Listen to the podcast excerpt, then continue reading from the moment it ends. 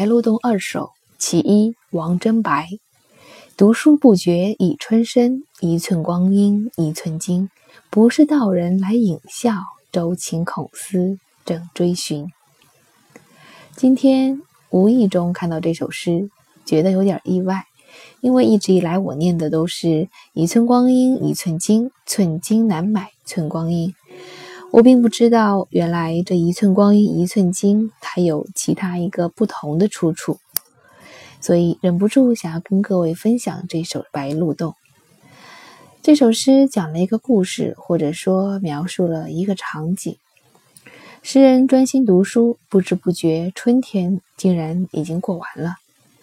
若不是因为道人过来嘲笑我如此的钻研于读书之中，而忘记了时光飞逝。我恐怕都不会抬头，我恐怕都不会发现春意已深。因为，如果不是因为道人过来嘲笑的话，我此刻还在追寻周秦孔思，我此刻还沉浸于我的思想先导给我的教导当中。全诗没有什么特别的景物的描写，也没有什么特别的。情绪的描写，只是简单的描述了这样一个场景，这样一个故事。可这故事却让我们看到了一个完全的沉浸于读书之中的诗人形象，也可以给我们一个教育和启发。没有任何一个金字塔是一天建成的，没有任何一个罗马是一天可以建成的。知识是靠时间积累起来的。为了充实和丰富自己，唯有十分珍惜时间，才能够实现我们心中的梦想。